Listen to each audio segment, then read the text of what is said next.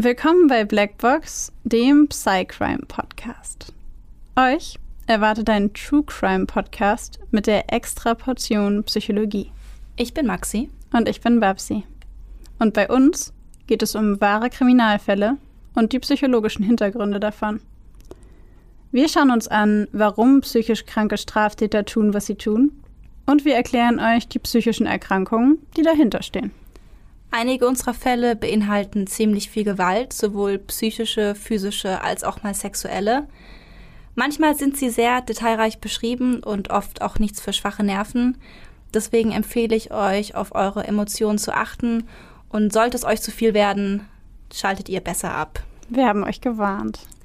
Ab und zu passiert es auch, dass wir bei der Aufnahme lachen oder eine Bemerkung machen. Das ist nie respektlos gemeint. Das liegt eher daran, dass wir sehr tief in der Materie drinstecken und das alles mit Humor ab und zu mal ein bisschen auflockern.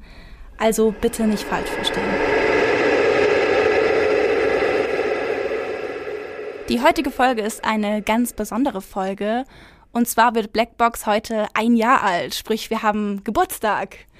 Und wie kann man einen Geburtstag besser feiern als mit Freunden, in einer Bar, im Kino oder im Urlaub? Da ist die Barbara nämlich gerade und genießt das einjährige Blackbox am Strand oder in der Sonne. Total genüsslich mit Familie und Friends. Und ich feiere den Geburtstag von Blackbox mit euch hier im Studio, beziehungsweise auf euren Kopfhörern oder Lautsprechern oder wo auch immer ihr mich gerade hört.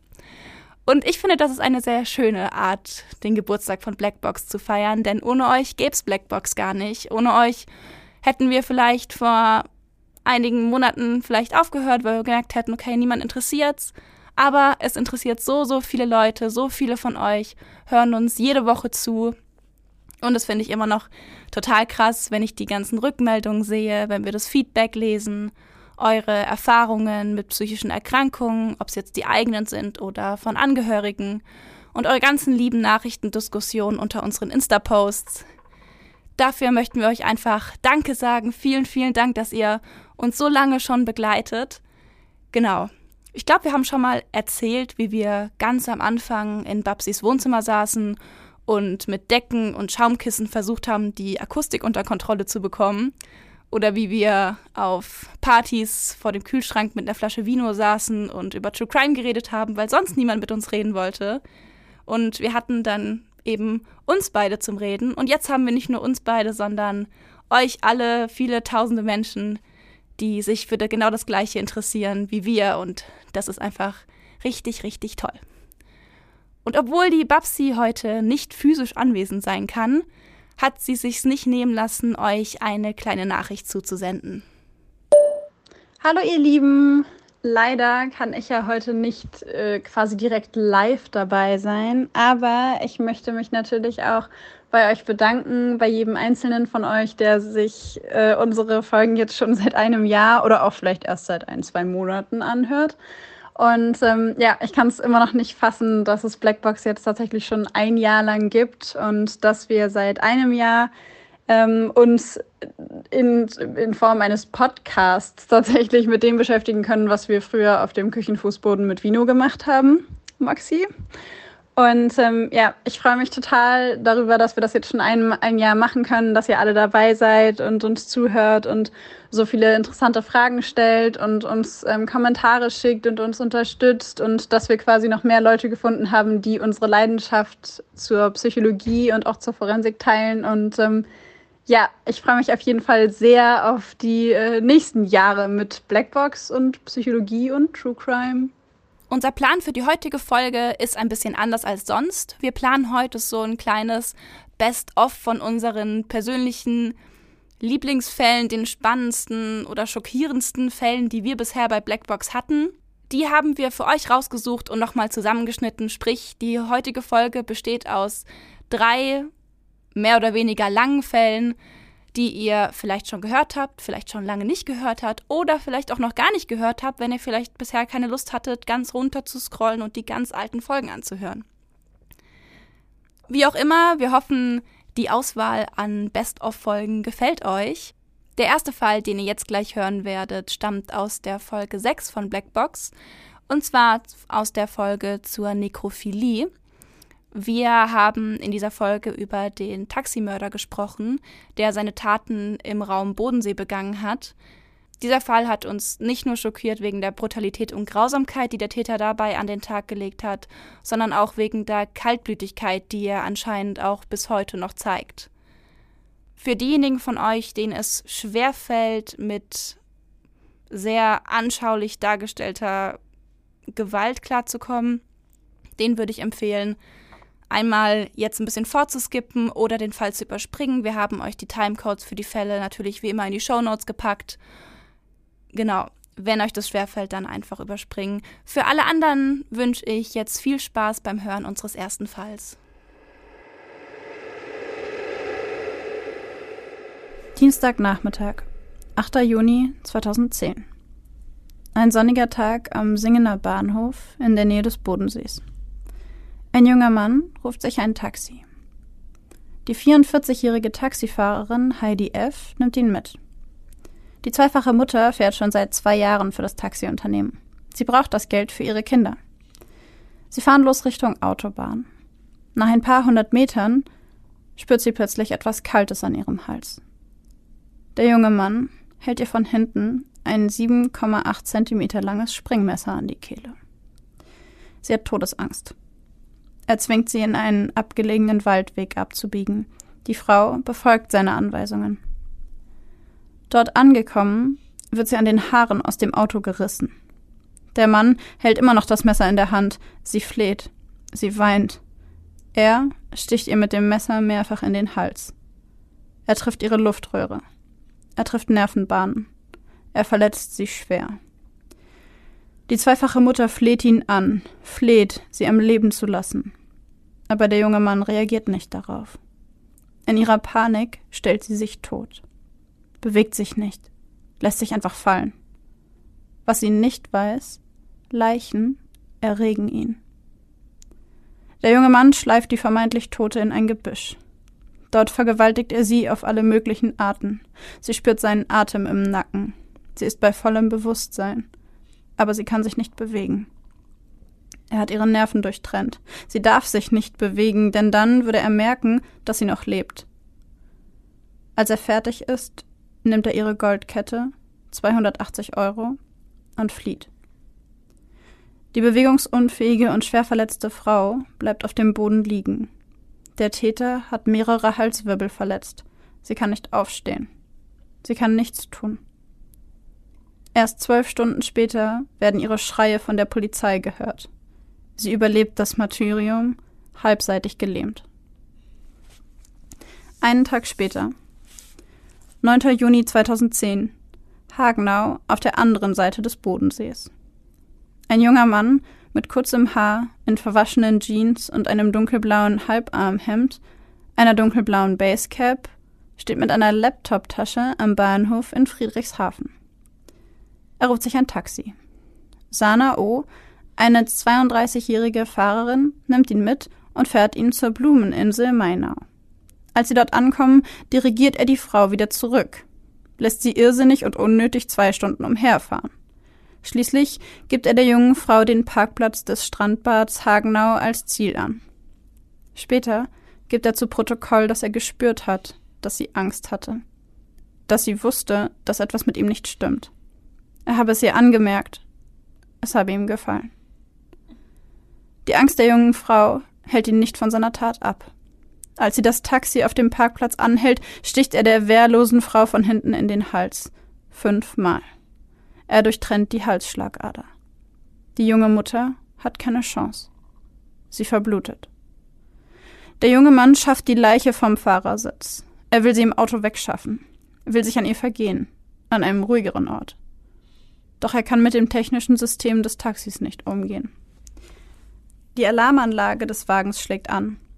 In seiner Panik verlässt er fluchtartig den Tatort, lässt den Motor laufen und den Warnblinker an, vergisst sogar das Messer, mit dem er nun der zweiten Frau den Hals aufgeschnitten hat. Auch die blutüberströmte Sana lässt er im Auto liegen. Er flieht. Auf der Flucht fällt der blut- und dreckbeschmierte Mann vier holländischen Touristen auf. Als sie ihn ansprechen, stößt er sie von sich und rennt davon. In der nächsten Stadt kauft er sich Damenunterwäsche und fährt in seine Wohnung. Dort sieht er sich pornografische Videos an. Videos, in denen Menschen Sex mit Leichen haben. Als die Polizei Sanas Leiche findet, ist der Motor des Wagens immer noch an. Die Polizei geht sofort davon aus, dass es sich um ein und denselben Täter handelt und warnt die Bevölkerung vor dem gefährlichen Mann. Das erste Opfer gibt eine Täterbeschreibung ab. Ein Phantombild wird erstellt, eine Großfahndung wird eingeleitet. Es ist die größte Fahndung, die es im Raum des Bodensees nach einer Gewalttat jemals gegeben hat. Mehr als 120 Ermittler fahnden nach dem Mann, der zu diesen Bluttaten fähig war. Vier Tage nach der zweiten Tat gelingt der Polizei der Durchbruch. Wegen kleineren Delikten hatte die Polizei im Jahr 2007 die DNA-Probe eines Mannes genommen. Diese DNA-Probe passte mit den Spuren der aktuellen Tatorte zusammen. Andrei W., ein 28 Jahre alter Deutschrusse, wird fünf Tage später in Senftenberg, Brandenburg, in der Gartenlaube seiner Großmutter festgenommen. Er schaut gerade das WM-Fußballspiel Deutschland gegen Australien im Fernsehen. Einen Tag später wird er mit einem Hubschrauber von Brandenburg wieder an den Bodensee geflogen. Die ersten Tage verbringt er in Konstanz im Gefängnis, doch dort kann er nicht bleiben. Die russischen Mitgefangenen bedrohen ihn. Sie verachten ihn wegen seiner Gewalt an Frauen und sehen ihre Landesehre in den Schmutz gezogen. W. wird erst nach Stuttgart-Stammheim verlegt und dann in das Justizkrankenhaus Hohenasperg. Die ganze Zeit über schweigt er. Mit keinem Wort äußert sich der 28-Jährige zu den Taten, die ganz Deutschland schockieren. Am 11. Januar 2011, etwa ein halbes Jahr nach den Taten, beginnt dann die Verhandlung gegen Andrei W. vor dem Konstanzer Landgericht.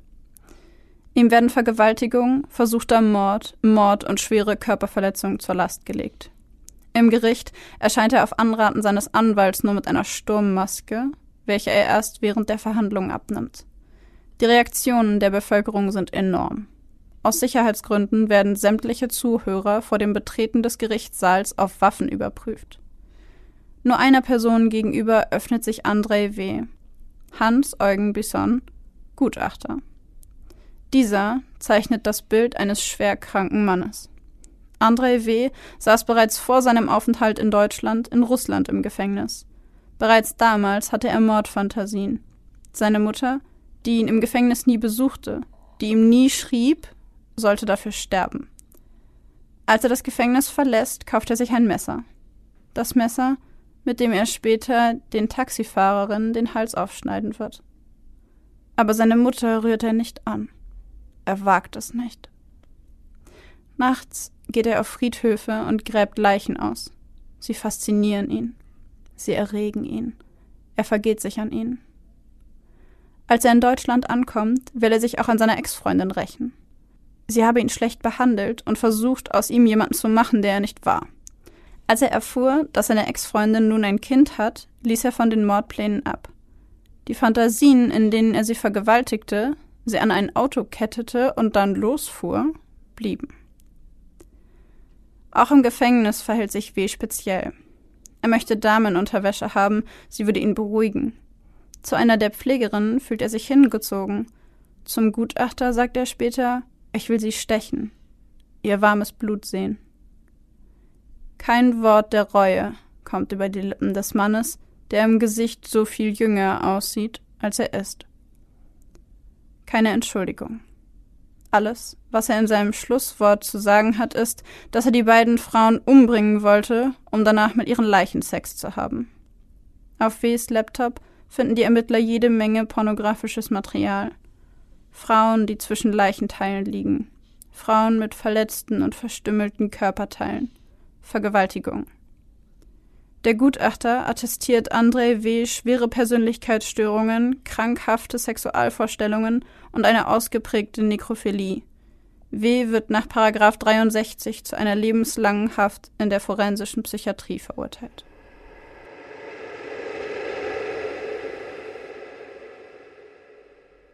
Dieser Fall von André W. war vor allem bei uns in der Region oder ist bei uns in der Region vor allem deswegen so bekannt, weil er 2013, meine ich, aus der Psychiatrie ausgebrochen ist, also forensischen Psychiatrie, wo er untergebracht war. Und ich kann mich noch dran erinnern, wie damals überall Polizeiautos unterwegs waren und ähm, die Fahndung mit Hochdruck lief und er dann auch tatsächlich in so einem kleinen Nebendorf in der Nähe von Heidelberg gefunden wurde und wieder aufgegriffen und zurückgebracht wurde. Und seine Flucht war ein ganz, ganz großes Thema, einfach deswegen, weil seine Taten so brutal waren. Und auch wenn ich das jetzt wieder höre, diesen Fall, ist es einfach so schwer vorstellbar, was die Frauen haben durchmachen müssen. Die eine, die sich totgestellt hat, um überleben zu können und bis heute immer noch schwerste Verletzungen von diesem Zusammentreffen ähm, erleiden muss und bis heute körperlich beeinträchtigt ist und die andere Frau, die eben das Zusammentreffen nicht überlebt hat. Dann in Kombination damit, dass er ja selbst gesagt hat, dass seine Absicht eigentlich war, beide Frauen zu töten und danach zu vergewaltigen. Das sind Dinge, die natürlich seine Flucht damals noch beängstigender gemacht haben, auch mit dem Wissen, dass er natürlich auch damals immer noch hochgefährlich war, wie, wie ich wahrscheinlich vermute, auch heute auch noch. Ich erinnere mich noch sehr, sehr gut an den Fall und auch daran, wie es für mich gewesen ist, ihn zu schreiben. Ich weiß, dass ich, dass es mir bei der Recherche schwer gefallen ist, weil ich am Anfang die ganze Zeit dachte, das hört sich für mich irgendwie nicht nach Psychiatrie an, sondern nach einem sehr, sehr, sehr gewalttätigen Mann. Und erst nachdem seine Motive ähm, dann ans Tageslicht gekommen sind und ich mehr über seine Motive gelesen habe und über den Grund, weshalb er in die forensische Psychiatrie eingeliefert wurde, habe ich das mehr und mehr verstanden. Aber das war einer von diesen Fällen, bei denen ich im Nachhinein das verstehe, aber meine erste Reaktion war eher ähm, Unverständnis der Entscheidung, ihn in eine forensische Psychiatrie zu bringen gegenüber. Und ich weiß, dass dieser Fall damals auch massives Entsetzen ausgelöst hat in der Bevölkerung und dass es damals auch verständlicherweise ähm, einen wahnsinnigen Aufschrei gab. Wenn ich mich richtig erinnere, ist ähm, der Täter ja sogar mit Sturmmaske im Gericht aufgetaucht, um sicherzugehen, dass man ihn nicht sofort vor Gericht erkennt. Und ähm, ja, also ich weiß noch, dass das einer von den Fällen war, insbesondere bei der Diagnose ähm, Nekrophilie, einer von den Fällen war, den man nicht mehr vergisst. Also den Taximörder, so wird er ja häufig genannt, ähm, das ist so ein Begriff, den habe ich nicht mehr vergessen. Und ich weiß auch noch, dass ich, als ich diesen Fall damals geschrieben habe, unendlich hin und her gerissen war zwischen dem Mitgefühl mit den Opfern und mit den Familien und auf der anderen Seite einer unglaublichen Faszination, ehrlich gesagt. Eben aufgrund äh, dieser Diagnose der Nekrophilie, weil das so selten vorkommt und weil dieser Fall mit dieser Diagnose so enorm durch die, durch die Medien ging und so viele Schlagzeilen gemacht hat und er ja danach auch mehrfach ausgebrochen ist. Und ähm, ja, ich glaube, das ist einer von den Fällen und die Nekrophilie-Folge ist auch eine von den Folgen, die ich nicht vergessen werde oder die ich schnell im Kopf habe, wenn ich an Blackbox denke. Und damit kommen wir dann jetzt auch schon zur nächsten Folge beziehungsweise zum nächsten Fall, den wir in einer unserer Folgen vorgestellt haben. Und zwar ähm, zur Folge 19, in dem wir uns dem Thema der Wochenbettdepression gewidmet haben. Die Geschichte, die ich heute erzähle, ist die Geschichte von Rudy und Carol Coronado. Es ist ein sonniger Tag im Jahr 2004 in LA, Kalifornien. Rudy Coronado sitzt in seinem Lieblingscafé in LA, genießt die Sonnenstrahlen, die durch die Fensterscheiben scheinen, und beißt herzhaft in einen Donut, den er sich gerade gekauft hat. Zufrieden kaut er und wischt den Puderzucker von seinen Fingern ab, als eine junge Frau die Tür öffnet und eintritt. Sie ist hübsch, hat lange, braune, glänzende Haare und ein freundliches Lächeln auf den Lippen. Rudy fällt auf, dass sie kein Make-up trägt. Sie bestellt an der Theke und setzt sich mit einem Kaffee an einen Tisch, nicht weit von seinem entfernt. Rudy kann nicht aufhören, diese fremde Frau anzustarren.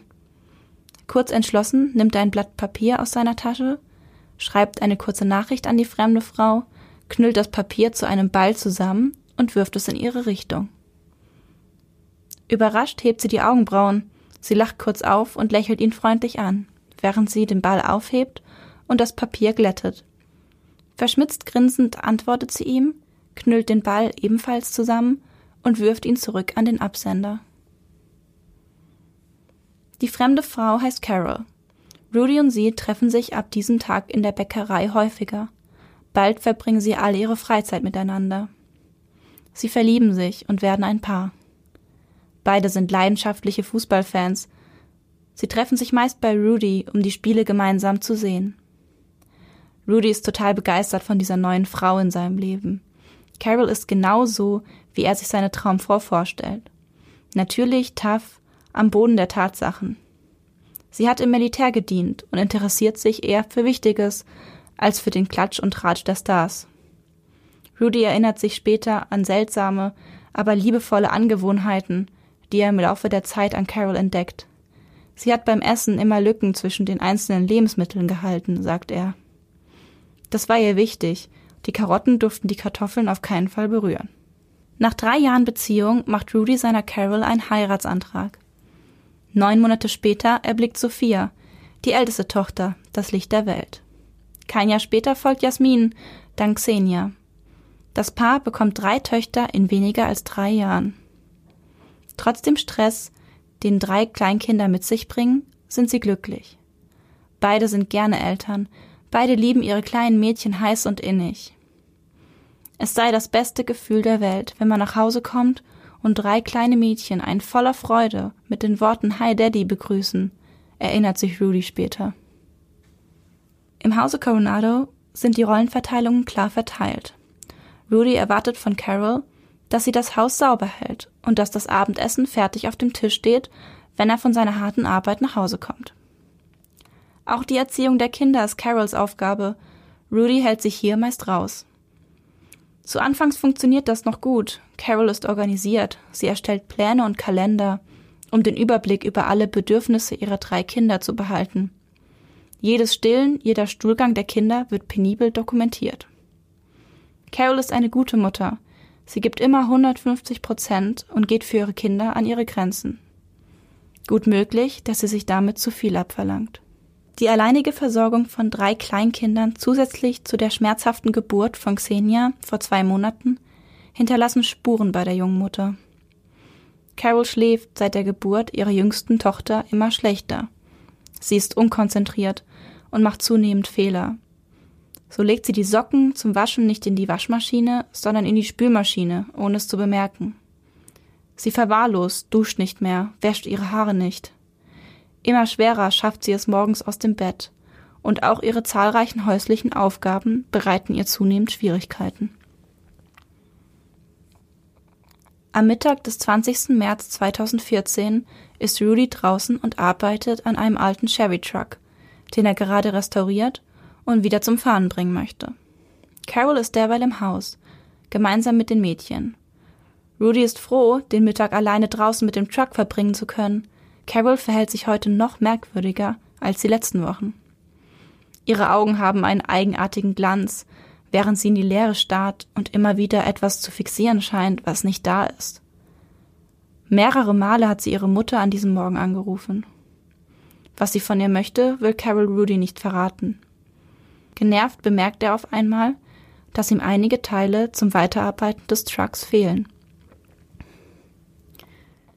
Widerwillig geht er ins Haus, um das passende Werkzeug zu besorgen. Eigentlich hat er keine Lust, sich noch einmal mit seiner Frau auseinanderzusetzen. Als er eintritt, rümpft er die Nase. Es stinkt ganz schrecklich im Wohnbereich. Rudy sieht sich um. Carol liegt auf dem Bett, sie regt sich nicht, starrt wieder ins Leere. Um sie herum ist das Haus ein einziges Chaos. Sophie und Jasmin rennen ohne Windeln herum, Xenia liegt auf dem Teppich und hat ihr großes Geschäft auf ihm verrichtet. Carol liegt seelenruhig inmitten dieses Durcheinanders, als ob sie das alles nichts angehen würde. Rudy wird wütend, schreit seine Frau an. Seit Wochen nun tut sie nichts mehr im Haushalt, kocht nicht, putzt nicht, wäscht nicht. Wie weit soll das noch gehen? fragt er seine Frau, als er wutentbrannt mit seinen Werkzeugen das Haus verlässt. Einige Stunden später hört Carols Mutter Julie die Anrufe ihrer Tochter auf ihrer Mailbox ab. Mama, bitte ruf mich an. Bitte, bitte, bitte. Ich bin am Ende. Ich bin erschöpft. Ich habe Hunger. Bitte, Mama, bitte. Nur die letzte Nachricht klingt anders als die zahlreichen davor. Mama, bitte ruf mich an. Ich liebe dich. Ciao. Als Julie das hört, setzt sich sofort ins Auto und macht sich auf den Weg zum Haus ihrer Tochter. Sie steigt aus dem Auto und grüßt Rudy, fragt ihn, ob alles in Ordnung ist. Er nickt grimmig, doch das bemerkt Julie gar nicht. Zwischen ihrer Tochter und ihrem Mann läuft es schon seit einiger Zeit nicht mehr so gut wie zu Anfang. Sie betritt das Haus, sieht sich schockiert um. So kennt sie ihre Tochter gar nicht. Sonst ist sie so organisiert und ordentlich. Dann sieht sie Carol. Sie ist nackt und kommt lächelnd auf ihre Mutter zu. Mama, was machst du denn hier? fragt sie.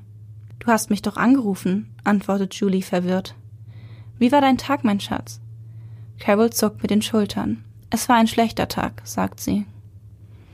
Julie streicht ihre Tochter liebevoll über das Haar und schlägt ihr vor, sich etwas auszuruhen. Sie werde sich nun ein bisschen um die Kinder kümmern, um ihrer Tochter etwas Entspannung zu gönnen. Es scheint, als habe sie die bitter nötig. Dann entdeckt sie die Mädchen. Sie liegen nebeneinander auf dem Bett. Rechts liegt Sophie, in der Mitte Jasmin, links Xenia. Sofort fallen Julie die Blutlachen auf, in denen die kleinen Körper liegen. Sie erstarrt, kann ihren Augen nicht trauen. Jedem der Mädchen wurde die Kehle aufgeschnitten, jedem der Mädchen wurde ein Messer in die Brust gerammt. Zitternd tritt sie einen Schritt näher, hofft, dass eines der Kinder wundersamerweise überlebt hat. Doch dieser Schritt macht alles nur noch unerträglicher für die Großmutter. Sie sieht Sophie ins Gesicht und kann kein Gesicht mehr erkennen. Der Kopf ihrer Enkelin wurde mit einem Hammer zertrümmert. Sie lässt einen erstickten Laut los. Es klingt wie ein wimmerndes Tier. Sie fährt herum, möchte aus dem Haus rennen. Doch da steht Carol vor ihr, immer noch nackt doch diesmal mit einem langen Küchenmesser in der Hand. Julie reagiert schnell. Zur Hölle, nein, sagt sie ruhiger, als sie es selbst von sich erwartet hätte. Bestimmt nimmt sie ihrer Tochter das Messer aus der Hand. Carol wehrt sich nicht, lässt das Messer bereitwillig los. Mit dem Messer in der Hand rennt Julie nach draußen, schreit nach Rudy. Sie hat die Mädchen getötet, sie hat die Mädchen getötet, schreit sie immer wieder. Sie kann es selbst nicht glauben. Rudy fährt herum, seine Augen sind vor Schreck geweitet. Er lässt sein Werkzeug fallen und rennt ins Haus. Carol steht nun am Bett, steht vor ihren toten Kindern und hält die Arme schützend vor sie. Sie wirkt verwirrt, blickt wild um sich, scheint ihre Kinder allen Ernstes vor einer unbekannten Gefahr beschützen zu wollen. Dann nimmt sie ein weiteres Küchenmesser und rammt es sich selbst in die Brust. Sie hat nichts gesagt, sagt Julie später. Sie wandte das Messer gegen sich selbst und stieß es in ihren Körper. Ich habe sie noch nie so gesehen. Carol überlebt den Angriff auf sich selbst. Rudy und Julie haben einen Krankenwagen benachrichtigt. Bei den drei Mädchen können die Ärzte nur noch den Tod feststellen. Carol aber kann durch eine Notoperation gerettet werden. Nachdem ihre Wunde genesen ist, verbringt Carol mehrere Wochen in der Psychiatrie, da sie als akut suizidgefährdet gilt. Sie kann sich nicht mehr daran erinnern, ihre drei Töchter umgebracht zu haben. Laut eigenen Angaben setzen die Erinnerungen rund eine Woche vor der Tat aus. Carol erinnert sich noch an Albträume, die sie jede Nacht geplagt hätten, an Schlafstörungen und ein immenses Erschöpfungsgefühl. Mehrere Ärzte und Psychologen begutachten Carol im Laufe ihres Aufenthaltes. Sie alle kommen zum gleichen Schluss. Das bizarre Verhalten, der totale Verlust der Realität und das fehlende Erinnerungsvermögen der Patientin lassen auf eine postpartale Psychose schließen. Gründe dafür sehen die Ärzte in der Belastung der jungen Mutter durch die nahezu alleinige Fürsorge dreier kleiner Kinder, die kurz zurückliegende Geburt von Xenia und dem immer wiederkehrenden Kreislauf des Stillens. Trotz der vorhandenen Diagnose wird Carol Coronado des dreifachen Mordes an der zweieinhalbjährigen Sophie der eineinhalbjährigen Jasmin und der zwei Monate alten Xenia für schuldig befunden. Sie wird ins Gefängnis geschickt und erhält keine Aussicht auf eine angemessene Therapie. Rudy Coronado bleibt zurück. Er hat sowohl seine Frau als auch seine drei kleinen Töchter verloren. Trotz dieses Verlusts steht Rudy hinter seiner Frau. Carol sei psychisch krank gewesen und habe nicht gewusst, was sie tue. Er halte sie für unschuldig, denn in gesundem Zustand hätte sie ihren Kindern nie etwas angetan. Rudy ist sich sicher, Carol hatte Sophie, Jasmin und Xenia genauso sehr geliebt, wie er es getan hatte.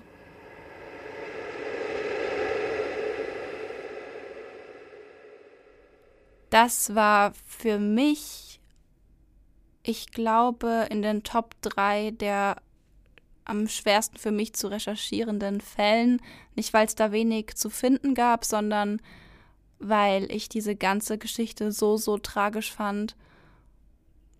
Und es mich teilweise so traurig gemacht hat, dass da eine Mutter war, die ihre drei Kinder getötet hat in dieser Psychose und danach aufwacht und bemerkt, was sie getan hat. Natürlich auch ihrem Ehemann das angetan hat, der am Ende dann ja sogar nicht zu ihr gestanden hat, aber,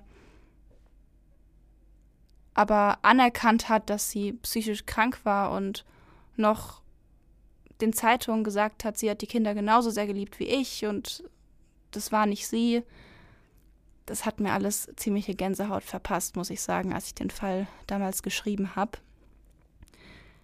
An dieser Stelle möchte ich gerne sagen, wenn ihr von Wochenbettdepressionen betroffen seid oder vermutet davon betroffen zu sein oder jemand, den ihr kennt vielleicht, dann gibt es da Anlaufstellen und Telefonnummern, wo ihr euch hinwenden könnt. Die haben wir euch wie immer in die Shownotes gepackt.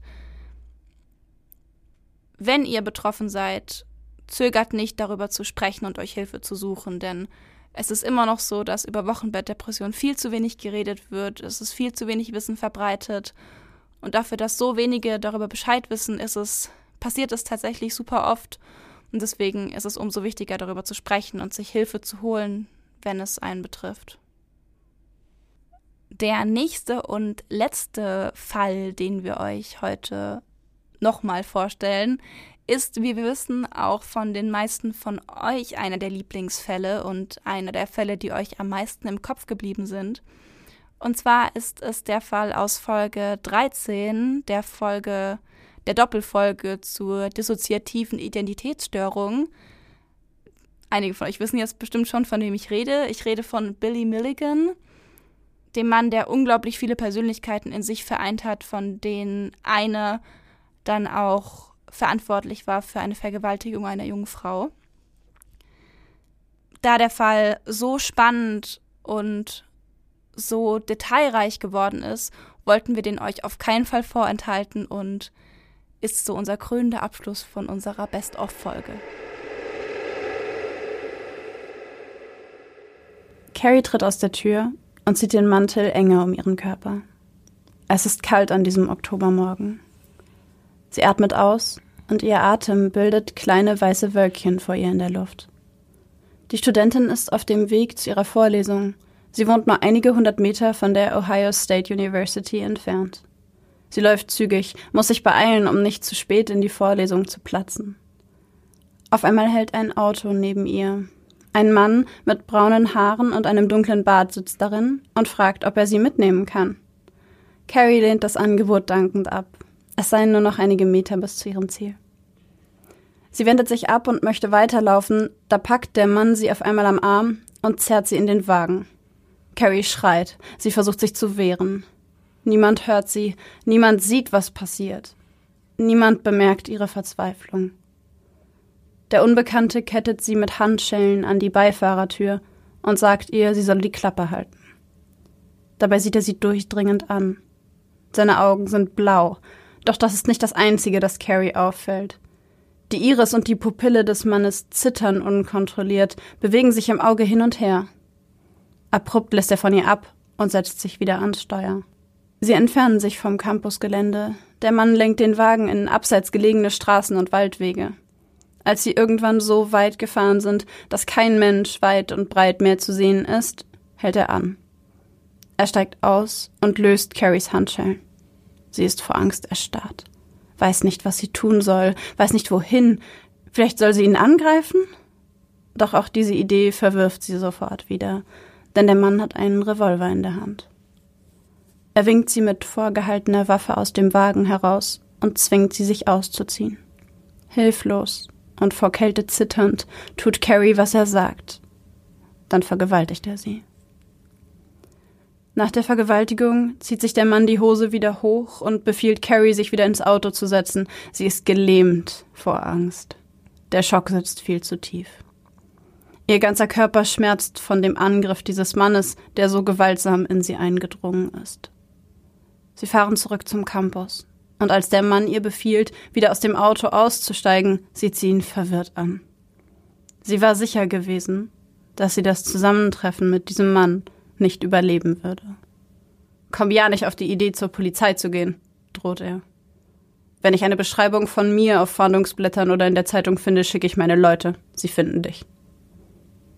Carrie stolpert panisch aus dem Wagen und sieht durch einen Tränenschleier, wie der Mann anfährt und aus ihrem Blickfeld verschwindet.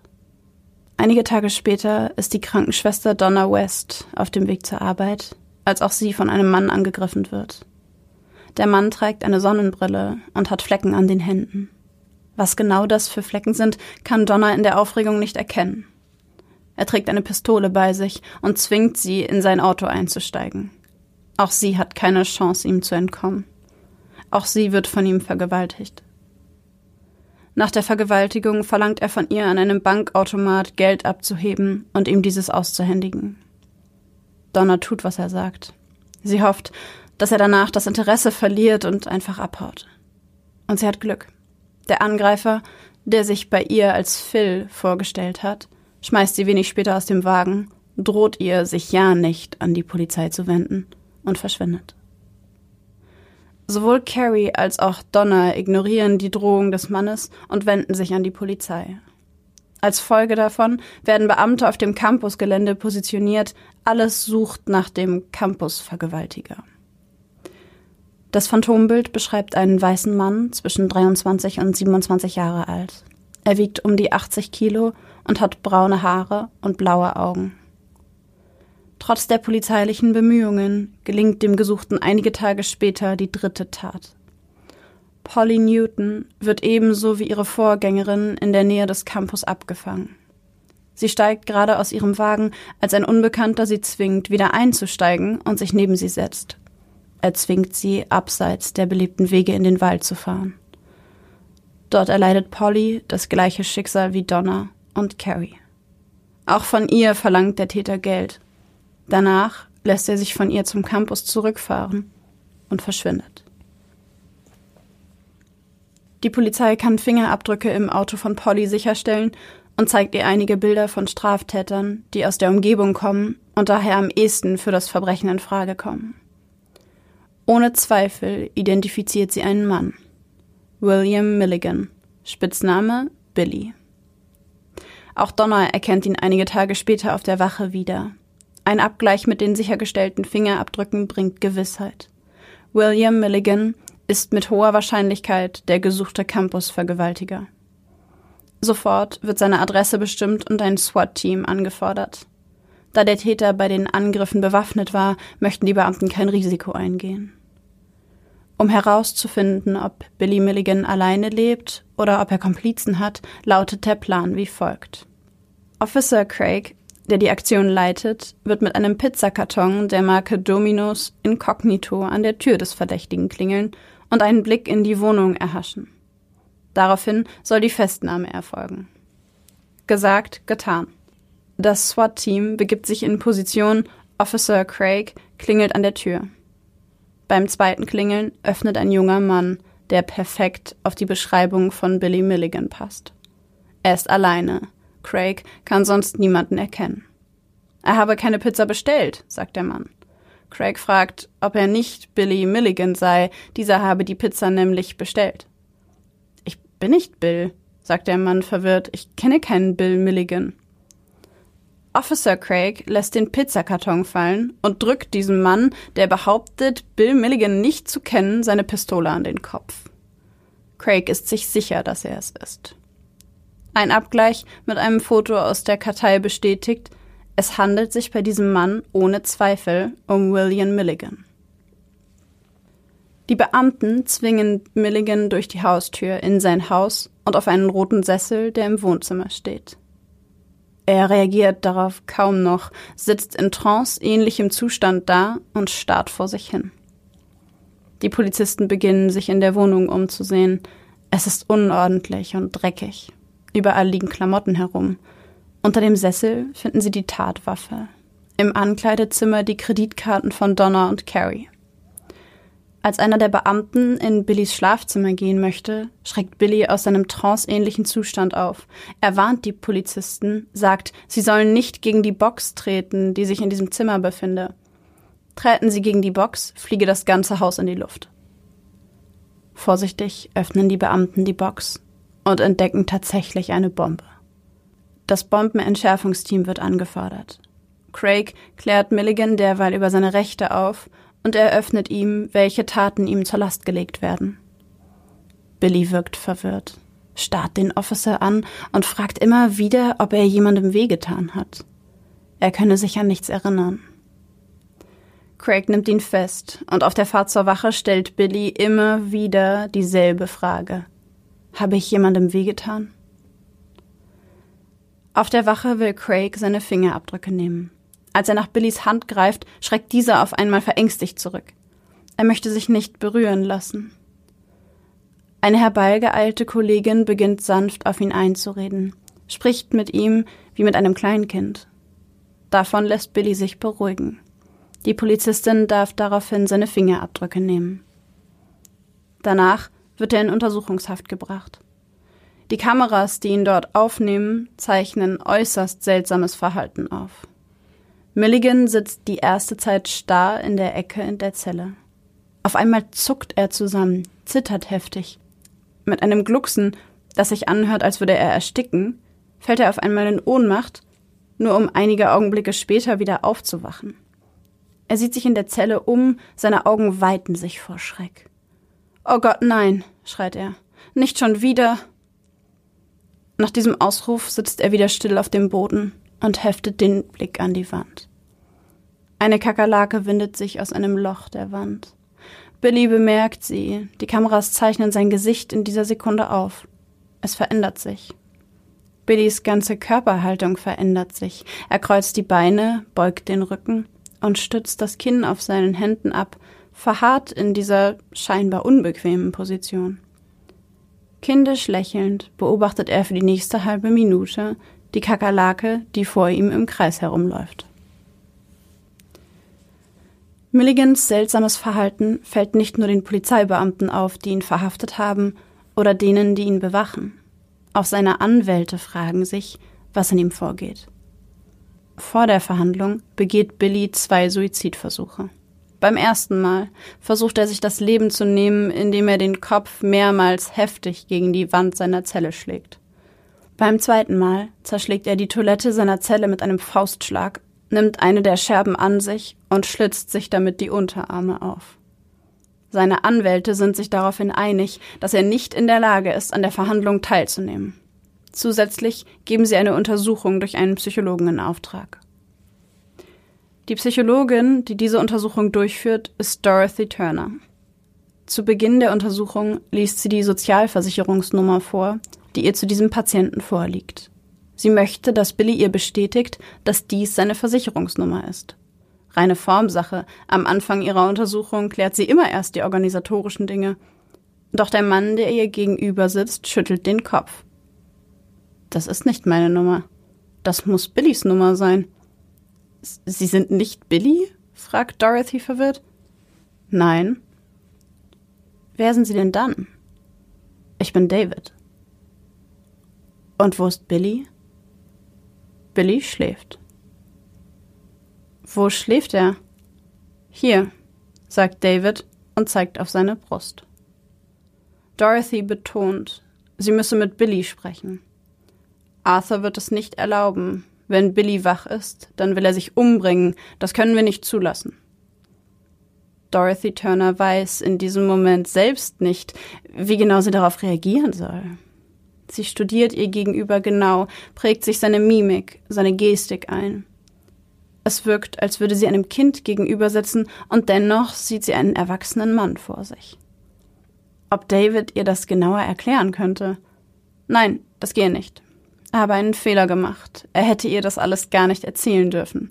Die anderen seien bestimmt schon sauer auf ihn. Dorothy bemerkt, dass David panisch wird. Tränen steigen ihm in die Augen. Sie schafft es, ihn zu beruhigen und gewinnt sein Vertrauen.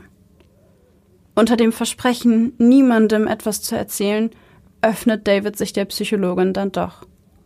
Was er erzählt, ist selbst für die erfahrene Expertin schwer zu glauben. David erzählt von Arthur, erzählt davon, dass es außer ihm, Arthur und Billy noch andere Menschen in diesem Körper gibt. Arthur ist derjenige, der alles weiß. Er entscheidet, wer wann ins Licht geht. Das Licht das ist eine große weiße Lichtkugel, die sich in der Mitte eines inneren Raumes befindet. Alle stehen drumherum, manchmal schlafen einige von ihnen, manchmal sind sie wach und warten darauf, ins Licht zu dürfen. Wer im Licht ist, der hat die Macht über den Körper. Wer im Licht ist, kontrolliert das Bewusstsein. Nach und nach lernen die Psychologin und die Anwälte verschiedene Personen im Körper von Billy kennen. Da gibt es Billy, 26 Jahre alt, die Kernpersönlichkeit. Und Arthur, denjenigen, der bei alltäglichen Situationen entscheidet, welche der Persönlichkeiten ins Licht darf. Arthur ist 22 Jahre alt, spricht mit starkem britischem Akzent, kann Arabisch und begeistert sich für Physik, Chemie und medizinische Fachliteratur. Reagan, eine weitere Persönlichkeit, ist 23 Jahre alt und Osteuropäer. Er hat einen starken Akzent und ist der Beschützer. In gefährlichen Situationen kommt er ans Licht, setzt sich, wenn nötig, auch mit Gewalt durch. Alan ist 18 und sowohl der einzige Raucher als auch der einzige Rechtshänder in der Familie. Er wird oft mit dem 16-jährigen Tommy verwechselt, der aber viel streitlustiger und feindseliger gegenüber Außenstehenden ist. Er ist Elektronikexperte und spielt leidenschaftlich gerne Saxophon. Danny, 14 Jahre alt, ist ein sehr ängstlicher Junge. Er hat Angst vor anderen Menschen, besonders vor Männern. Die Persönlichkeit, die Dorothy Turner zuerst kennengelernt hat, David, ist acht Jahre alt und nennt sich selbst den Hüter der Schmerzen. Er absorbiert den Schmerz und das Leid der anderen, damit die ihn nicht spüren müssen. Die jüngste ist Christine. Sie ist drei Jahre alt. Sie hat Dyslexie und malt besonders gerne Bilder von Blumen und Schmetterlingen. Ihr Bruder Christopher ist 13 Jahre alt und spielt Mundharmonika. Der 20-jährige Philip ist ein Kleinkrimineller, hat bereits einige kleinere Delikte begangen und drückt sich immer sehr vulgär aus. Und dann ist da noch Adelana, 19 Jahre alt. Sie ist sehr schüchtern, introvertiert und homosexuell. Sie schreibt Gedichte und hat einen starken Nystagmus. Die anderen nennen ihre Augen Dancing Eyes. Sie ist diejenige, die sich um die Hausarbeiten kümmert, kocht und putzt, damit die anderen es schön haben. Insgesamt leben 24 Persönlichkeiten im Körper von William Stanley Milligan. Doch wer von ihnen hat die Taten begangen? Sofort gerät Reagan in Verdacht. Er ist derjenige, der für die Aggressionen zuständig ist. Tatsächlich gibt er zu, die Frauen beraubt zu haben. Er habe die Opfer außerdem beobachtet, ausgesucht und entführt. Mit den Vergewaltigungen habe er allerdings nichts zu tun. Er habe zwischendurch das Licht verlassen müssen, weil eine andere Persönlichkeit ins Bewusstsein trat. Tatsächlich könnte diese Aussage von Reagan mit einem Bericht der Opfer übereinstimmen, dass der Täter, der mit einer Waffe in seiner Hand offensichtlich gut umgehen konnte, auf einmal verwirrt wirkte, nicht mehr wusste, wie man die Waffe betätigte oder korrekt entsicherte. Außer Reagan hatte keine der anderen Persönlichkeiten Übung im Umgang mit Waffen. Tagelang versuchen die Anwälte und die untersuchende Psychologin Dorothy Turner herauszufinden, wer die Vergewaltigungen begangen hat. Mit Erfolg. Eines Abends erhält die Anwältin von Billy Milligan einen Anruf von Dorothy Turner, die ihr aufgeregt mitteilt, eine neue Persönlichkeit in Billys Körper kennengelernt zu haben. Adelana. Bisher hatte sie sich nie gezeigt. Sie sei auch den meisten anderen Persönlichkeiten bisher unbekannt, nur Arthur und Christine wüssten von ihrer Existenz. Sie habe die Fähigkeit, jeden der anderen auf Wunsch aus dem Licht zu drängen und seinen Platz einzunehmen. Als Reagan die Frauen entführt hatte, hatte sie seinen Platz eingenommen. Sie war diejenige gewesen, die die drei Frauen so brutal vergewaltigt hatte, gesteht sie unter Tränen. Es tue ihr leid, was alle anderen wegen ihrer Taten erleiden mussten. Deswegen gestehe sie die Vergewaltigungen jetzt. Adelana, wie bereits erwähnt, eine homosexuelle junge Frau, sehnt sich nach Zuneigung und der Nähe zu einer Frau und sah in diesem Moment die Möglichkeit, sich genau das zu nehmen. Aufgrund seiner psychischen Erkrankung, die mittlerweile von mehreren Psychologen und Psychiatern diagnostiziert wurde, wird Billy Milligan als erster in der Geschichte der USA aufgrund einer multiplen Persönlichkeitsstörung für schuldunfähig erklärt und in ein psychiatrisches Krankenhaus geschickt. Dort soll er die psychologische und psychiatrische Behandlung erhalten, die er braucht. Während dieses Aufenthalts entdecken die Ärzte 14 weitere Persönlichkeiten im Körper des Patienten. Jede dieser Personen weist eigene Eigenschaften auf, verschiedene IQs unterschiedliche EEGs und manchmal sogar verschiedene Sprachakzente. Im Jahr 1988 wird Billy Milligan nach zehn Jahren Unterbringung in einem psychiatrischen Krankenhaus entlassen. Seine nachfolgenden Aufenthaltsorte sind nicht bekannt, doch Gerüchten zufolge ließ er sich in Kalifornien nieder und arbeitete bei einer Videoproduktionsfirma. Am 12. Dezember 2014 stirbt Billy Milligan mit 59 Jahren an den Folgen einer Krebserkrankung. Das ist echt der Fall. Ich habe noch nie von einem Fall gehört, der so, so viele Persönlichkeiten in sich hat. Also von einer Person, die so viele Persönlichkeiten in sich vereint. Das ist ja wie, wir haben es ja letzte Folge schon gesagt, da haben wir den Film Split erwähnt. Und auch diese Beschreibung von dem Licht ist einfach wie in diesem Film. Also den Film, ich weiß, hast du ihn gesehen? Ja da wird ja auch so dargestellt, dass da ein Licht ist und in Split, das ist ja Patricia und die entscheidet immer, wer ins Licht geht. Das ist, kann ich mir also super vorstellen bei diesem Fall. War nicht sogar Billy Milligan das Vorbild in Anführungszeichen ja. für den Film? War er, genau. Er war die Vorlage dafür. Das macht den Fall umso interessanter. Total. Vielleicht sollten wir noch kurz erklären, was ein Nystagmus ist. Ja, genau, weil das ja nicht so eine verbreitete Geschichte ist. Ähm, und zwar handelt es sich beim Nystagmus um unkontrollierte Augenbewegungen oder Augenzittern.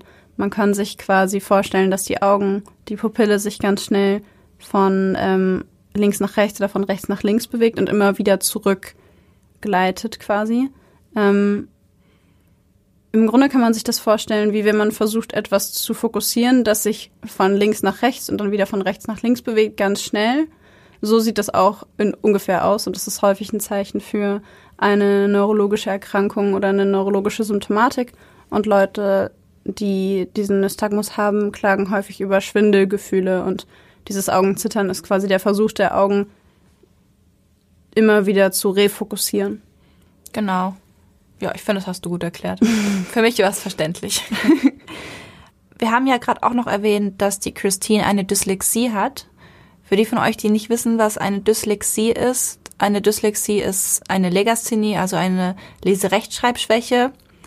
Ähm, das ist jetzt ganz schnell erklärt eine ähm, Störung, bei der trotz normalem Seh- und Hörvermögen die Fähigkeit Wörter zu lesen und zu verstehen eingeschränkt ist. Genau. Ich denke, damit ist es ganz gut erklärt. Also weiter weiß ja. ich auch nicht, was ich da noch erklären soll. Ich glaube, es ist auch relativ verbreitet. Ja. Ich habe so das Gefühl, jeder kennt irgendjemanden, der ähm, eine Dyslexie hatte als Kind. Genau. Ja, oder noch hat. Gibt ja auch Erwachsene, die das noch haben. Voll. Aber man lernt sie ja häufig im Kindesalter kennen, so in der ja. Schule. Mhm. Genau. Das war Christine, die das hatte. Wir haben ja erwähnt, dass es ganz, ganz viele, also 24 Persönlichkeiten in Billy Milligan gab. Wir haben die alle einzeln aufgelistet mit so kurzen Beschreibungen ihrer Persönlichkeiten. Wir werden das im Laufe der Woche auch mal auf Instagram für euch stellen. Da könnt ihr dann noch mal schauen, wer da alles existiert hat. Oder ex nee, existiert hat, er ist ja gestorben. Ja. Genau. Also für die besonders Interessierten, äh, da könnt ihr nochmal genau nachlesen, wer da alles vorgekommen ist. Für diejenigen von euch, die nicht wissen, wo sie unseren Instagram-Kanal finden, ihr findet uns unter Blackbox, der Podcast, alles klein und zusammengeschrieben. Genau. Jetzt stellt sich ja noch die Frage, wie es sein konnte, dass Billy Milligan 24 Persönlichkeiten entwickelt hat. In der letzten Folge haben wir bei den Ursachen darüber geredet, dass ähm, starke Traumata in der Kindheit dafür ein Grund sein können. Jetzt Frage an dich, war das bei Billy Milligan auch so? Ich denke, ganz gesamt kann man da mit Ja drauf antworten. Aber ich würde vorschlagen, seine Kindheit gucken wir uns jetzt einfach noch mal ein bisschen genauer an. Eine von Billy Milligans ersten Erinnerungen an seine Kindheit ist der Suizidversuch seines depressiven und alkoholkranken Vaters Johnny Morrison. Einst erfolgreicher Comedian wird er seit seinem zunehmenden Alkoholkonsum immer weniger gebucht. Mit Mitte 30, Billy ist gerade vier Jahre alt, unternimmt er mit Tabletten und Alkohol einen Suizidversuch vor den Augen seines kleinen Sohnes. Billys Mutter Dorothy findet ihren Mann nachts im Badezimmer. Sie ruft den Krankenwagen und die Ärzte nehmen Billys Vater mit. Billy wird seinen Vater danach einige Monate lang nicht mehr sehen. Einige Tage nach dem Selbstmordversuch seines Vaters erscheint das erste Mal eine andere Person als Billy. Er sitzt einsam und gelangweilt in der Wohnung seiner Eltern und weiß nichts mit sich anzufangen. Gern würde er mit seiner zweijährigen Schwester Kathy spielen und mit ihr sprechen. Aber seine Mutter sagt, Kathy sei zu klein und er müsse sehr, sehr vorsichtig sein. Billy schließt die Augen und als er sie öffnet, erscheint Christine. Christine ist erst drei Jahre alt. Sie kümmert sich um Kathy, kann ihre Mimik genau lesen und sagt der netten Frau, was Kathy gerade braucht. Einmal malt Billy als Christine mit einem Stift ein Bild von einer Puppe an die Wand, damit Kathy aufhört zu weinen. Daraufhin wird seine Mutter sehr wütend. In genau dem Moment, in dem sie beginnt, mit ihrem Sohn zu schimpfen, verschwindet Christine und Billy ist wieder da. Er weiß nicht, warum seine Mutter mit ihm schimpft. Er weiß nicht, wer das Bild an die Wand gemalt hat. Er weiß nur, dass seine Mutter ihn packt, ihn schüttelt und ihn in sein Zimmer schickt. Dort schläft Billy ein. Als er aufwacht, ist er Christine. Christine möchte gerne etwas spielen und nimmt sich Cathys Puppe. Am nächsten Morgen bestraft seine Mutter Billy dafür, die Puppe seiner Schwester einfach genommen zu haben. Billy erinnert sich an nichts. Aber Christine lernt dazu. Sie lernt, dass sie vorsichtig sein muss, damit es keinen Ärger gibt. Sie lernt, auf den Namen Billy zu hören und so merkt niemand, dass Billy Milligan bereits im Alter von vier Jahren eine dissoziative Identitätsstörung entwickelt. Als Johnny Morrison aus der Klinik wieder nach Hause kommt, sieht es erst aus, als hätte er sich gefangen. Er spielt mit den Kindern, arbeitet an neuen Shows, aber hinter der Fassade brodelt es. Er leiht sich mehr und mehr Geld bei Fremden. Billys Eltern streiten sich, wieder und wieder. Billys Vater schreit seine Frau an beleidigt sie. Schließlich schlägt er zu und zieht aus. An Weihnachten ist er nicht zu Hause und auch nicht an Silvester, Cathys drittem Geburtstag. Am 18. Januar ruft schließlich die Polizei an.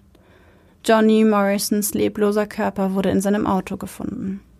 Er hatte das Kohlenmonoxid in seinen Wagen umgeleitet und sich selbst das Leben genommen. Zurück bleibt nur ein acht Seiten langer Abschiedsbrief. Eine Woche nach seiner Entdeckung stehen die Männer vor der Tür, denen er 6000 Dollar schuldet. Dorothy nimmt ihre Kinder und flieht zurück nach Ohio. Dort trifft sie ihren Ex-Mann. Nach einigen Dates heiraten die beiden erneut. Billy ist fünf, als das erste Mal Sean erscheint. Billy hat aus Versehen ein Keksglas heruntergeworfen. Panisch vor Angst und vor der Bestrafung durch seine Mutter steht er zitternd in der Küche. Dann schließt er die Augen und Sean erscheint. Sean ist taub. Er sieht eine sehr hübsche Frau auf ihn zugehen, sie scheint zu schreien. Sie schüttelt ihn. Er weiß nicht, warum sie wütend ist. Sie schubst ihn in einen Raum und schließt die Tür ab. Dann schläft er ein. Als er die Augen öffnet, weiß Billy nicht, wie er in diesen Raum gekommen ist. Hat er nicht zuletzt das Keksglas herunterfallen lassen? Er erinnert sich nicht. Mit der Zeit gewöhnt Billy sich an die Erinnerungslücken. Es scheint ihm normal. Manchmal scheint die Sonne draußen, er fühlt sich einsam und allein. Dann schließt er die Augen und wenn er sie öffnet, ist es plötzlich nachts. Auch erlebt er nach dem zersplitterten Keksglas nie wieder eine Bestrafung. Manchmal öffnet er die Augen und hat rote Striemen an den Armen. Manchmal hat er blaue Flecken. Nie weiß er, woher sie kommen. Dorothy verlässt ihren Ehemann ein Jahr nach der Eheschließung wieder. Billy erfreut sich mit sechs großer Beliebtheit in der Schule. Er ist ein außergewöhnlich guter Zeichner. Allerdings zeichnet er mit der linken Hand. Die Nonnen, die ihm das austreiben wollen, bestrafen ihn dafür. Sie schlagen ihn mit dem Lineal auf die Handflächen. Billy erinnert sich nicht daran. Sean ist der, der die Bestrafung erlebt. Und er versteht sie nicht, denn er weiß nicht, wofür er bestraft wird. Er erinnert sich ja an nichts. 1962, Billy ist sieben Jahre alt, lernt Dorothy den Witwer Chalmer Milligan kennen. Er hat eine Tochter in Billys Alter und eine erwachsene Tochter, die Krankenschwester ist. Milligan besorgt Dorothy einen Job in der Firma, in der er arbeitet. Billy mag ihn nicht. Er sagt seinem älteren Bruder Jimdo, dass er ihm nicht traut. Relativ bald nach der Eheschließung stellt sich heraus, dass Milligan ein sehr strenger und kalter Mensch ist. Die Kinder müssen am Tisch gerade sitzen, kein Lachen, keine Gespräche. Kathy darf nicht mehr auf dem Schoß der Mutter sitzen, sie sei zu alt. Die Kinder haben Angst vor Daddy Chow, wie sie ihn nennen. Immer häufiger kommt der taube Sean zum Vorschein. Er erträgt das Geschrei, das Weinen seiner Mutter und die Strafen. An einem Montag, Billy ist gerade neun geworden, beschließt Daddy Chell, mit Billy zusammen zur Farm zu fahren. Es sei eine Menge zu tun und der Junge solle ihm helfen. Auf dem Weg zur Farm sprechen die beiden kein einziges Wort miteinander. Bei der Farm angekommen, bringt Milligan nach getaner Arbeit den Traktor in die Scheune. Dann packt er den Jungen, vergewaltigt ihn anal, misshandelt und missbraucht ihn lebt all seine sadistischen Fantasien an Billy aus. Und in diesem Moment schließt der kleine Junge die Augen und sein Verstand, seine Emotionen, seine Seele zerbrechen in 24 Teile. Chalmer Milligan bringt seinen Stiefsohn im Laufe des folgenden Jahres immer wieder und wieder auf die Farm. Und was dort geschieht, ist immer dasselbe. Kurz nach dem ersten Missbrauch beginnt die Zeit, die Billys Person später als die Bad Mixed Up Times bezeichnet.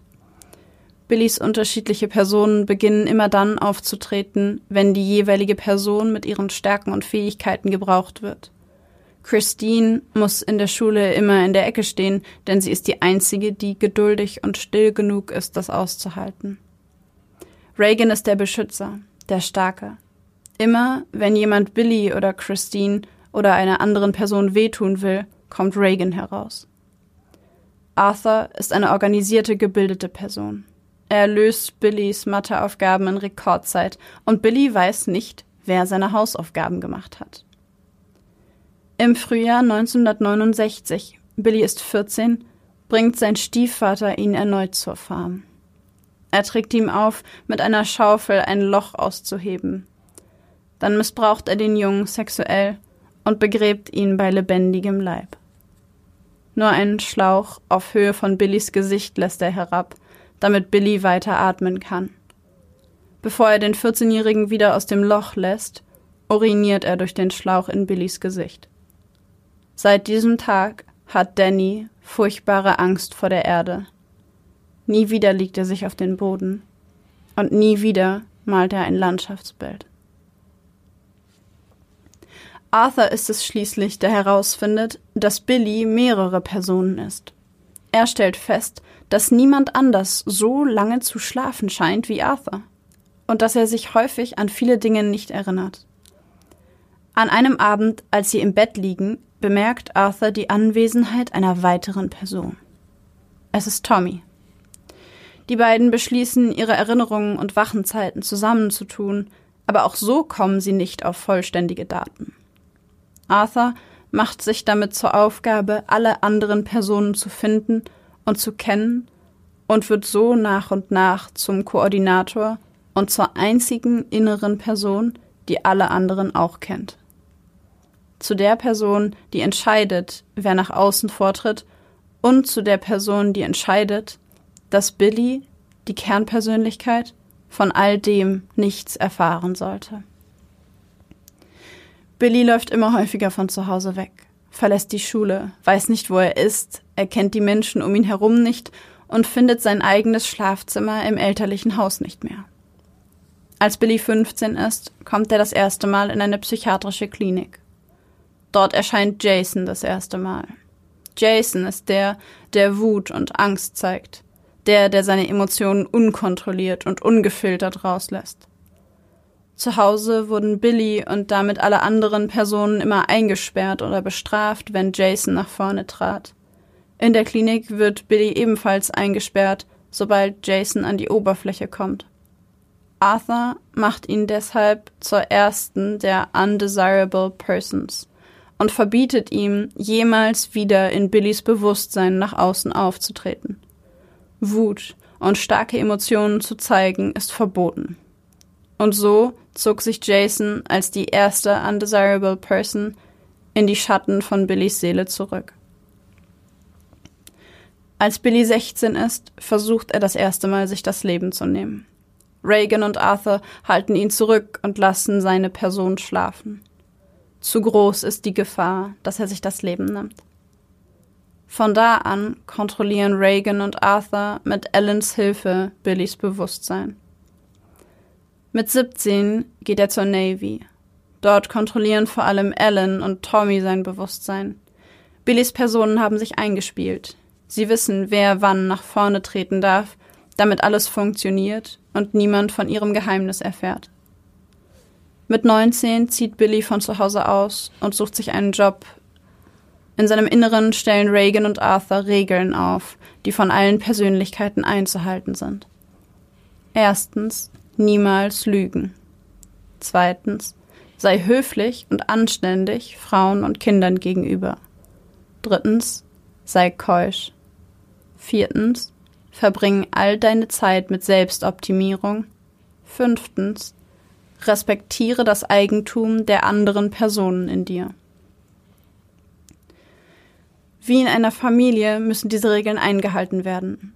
Jede Person, die diese Regeln nicht einhält, wird unumkehrbar aus dem Bewusstsein verbannt und darf nicht mehr auftreten. Deswegen werden mehrere Persönlichkeiten direkt in die Dunkelheit von Billys Seele geschickt. Nur Reagan darf bleiben. Er bildet die Ausnahme, denn er ist der Beschützer. Es dauert nicht lange, bis die dritte Regel sei keusch gebrochen wird. Auf einer Party lernt Ellen Marlene kennen. Eine junge Frau mit langem dunklem Haar und großen schwarz geschminkten Augen. Die beiden unterhalten sich. Ellen spürt sofort, dass er sich zu dieser attraktiven Frau hingezogen fühlt. Es scheint, als spüre Marlene diese Anziehungskraft auch. Gleichzeitig ist Ellen nervös. Aufgeregt, fühlt sich nicht wohl in dieser neuen Rolle. Was soll er tun? Wie soll er sich verhalten? Er entzieht sich der Situation, flüchtet von der Party und geht nach Hause. Einige Tage später klingelt es an der Tür. Kevin ist gerade im Licht und er geht zur Tür und öffnet sie. Vor ihm steht eine wunderschöne Frau, die ihn warm anlächelt. Marlene erklärt schnell, dass sie seine Adresse von dem gemeinsamen Freund habe, der Gastgeber bei der Party war. Kevin bittet sie hinein. Die beiden verbringen den Abend zusammen, sehen sich gemeinsam seine Bilder an, reden. Als sie geht, fragt Kevin, ob sie wiederkommen würde. Wenn du es möchtest, lächelt Marlene zufrieden, bevor sie durch die Tür verschwindet. Tatsächlich kehrt sie einige Tage später zurück. Sobald die Tür hinter ihr zufällt, küsst Kevin sie leidenschaftlich, schaltet das Licht aus und lässt sich mit ihr aufs Bett fallen. Die Regel sei keusch, ist ihm in diesem Moment vollkommen egal. Er gibt sich ganz der Situation hin, doch auf einmal ist er weg. Er wurde aus dem Licht verdrängt, verdrängt von der Oberfläche, die ihm die Kontrolle über den Körper verleiht.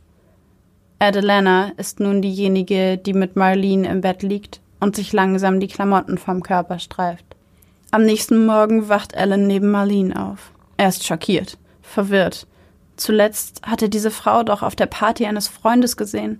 Was macht sie nun hier in seiner Wohnung? Noch irritierter ist er, als sie aufsteht, sich Frühstück macht, duschen geht, als wäre sie in dieser Wohnung zu Hause. Alan fühlt sich mit dieser Situation überfordert, gibt sich aber nicht zu erkennen. Wann immer Marlene Annäherungen macht, verlässt Alan das Licht soll sich doch ein anderer mit diesem Problem herumschlagen.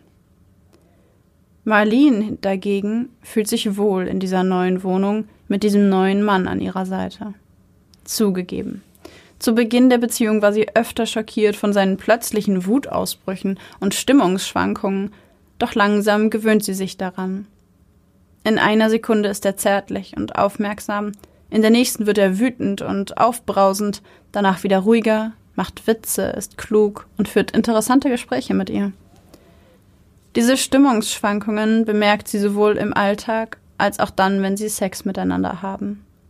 Eines Abends sind diese Stimmungsschwankungen so stark, dass Billy während dem Geschlechtsverkehr auf einmal anfängt zu weinen. Zitternd und schluchzend rollt er sich auf dem Bett zusammen.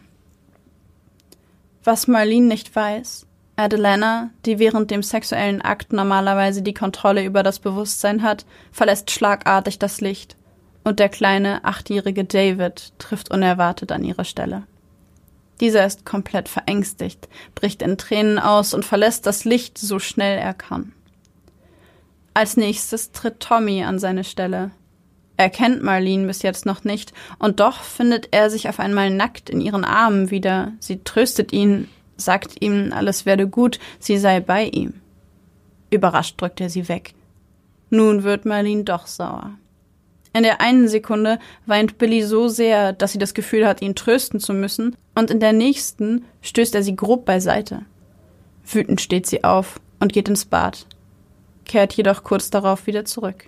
Tommy verliebt sich noch an diesem Abend in sie, ebenso wie Kevin, Ellen und Adelana vor ihm. Doch es kommt, wie es kommen muss. Als Arthur von dieser Beziehung erfährt, ist er außer sich. Seine Regeln waren klar. Und nun wurden sie von mehr als nur einer Person verletzt. Er verlangt von Tommy, mit Marlene auf der Stelle Schluss zu machen und droht ihm, ihn in den Schatten zu den Undesirables zu verbannen, sollte er diesem Befehl nicht Folge leisten. Schweren Herzens trennt Tommy sich von Marlene und damit von der einzigen Frau, die er je geliebt hat. Marlene bleibt bis zu den Angriffen auf Carrie, Polly und Donna die einzige Frau, die je in engeren Kontakt mit Billy Milligan und seinen 23 weiteren Persönlichkeiten kam.